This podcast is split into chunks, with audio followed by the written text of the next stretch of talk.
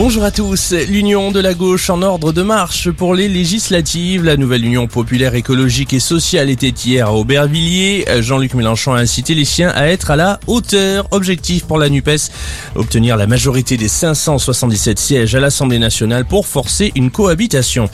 Les commémorations du 8 mai. Aujourd'hui, on célèbre en France et en Europe le 77e anniversaire de la capitulation de l'Allemagne nazie en 1945.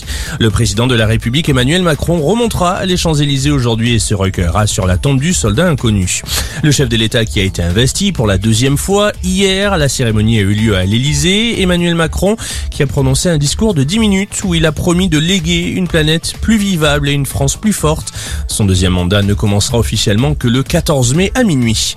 Une nouvelle opération pour soigner et évacuer les soldats blessés, c'est ce que demande Kiev à Médecins sans frontières. Les forces ukrainiennes sont les seules restantes dans le secteur de l'usine d'Azovstal à Mariupol. Toutes les femmes, tous les enfants et toutes les personnes âgées ont été évacuées, a précisé le gouvernement ukrainien.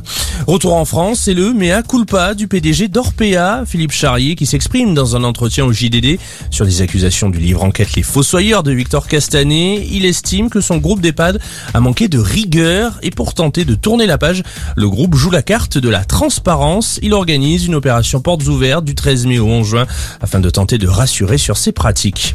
Et puis du football, Toulouse, champion de France de Ligue 2. Les Violets se sont imposés hier à domicile de Buzyn contre Nantes.